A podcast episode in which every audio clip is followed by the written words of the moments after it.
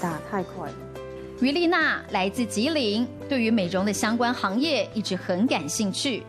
直到远嫁来台之后，她才接触到纹绣的美容领域。想说，哎，先试着学一下，因为那个时候真的对纹绣不是很了解。但是后来了解以后呢，我觉得这个就是我一生可以追求的一个事业。二零一零年，于丽娜和交往多年的台湾先生结婚之后，便跨海来台展开新生活。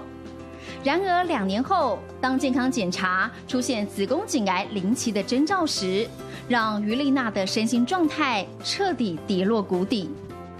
然后当时我在想，如果真的突然离开的话，我觉得我这个人生好空白哦，就没有挑战，也没有精彩。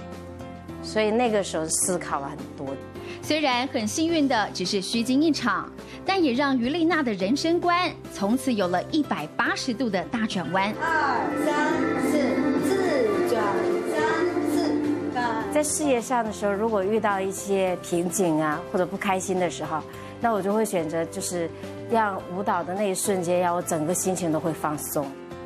不论纹绣事业还是舞蹈兴趣，于丽娜都卯足全力向前冲刺，同时也不忘停下脚步，帮助有需要的同乡姐妹们。其实我是真的很希望我每一个就是姐妹，她们有困难的时候，或者说想改变的时候，我都很想给她一个平台和一个发展的空间。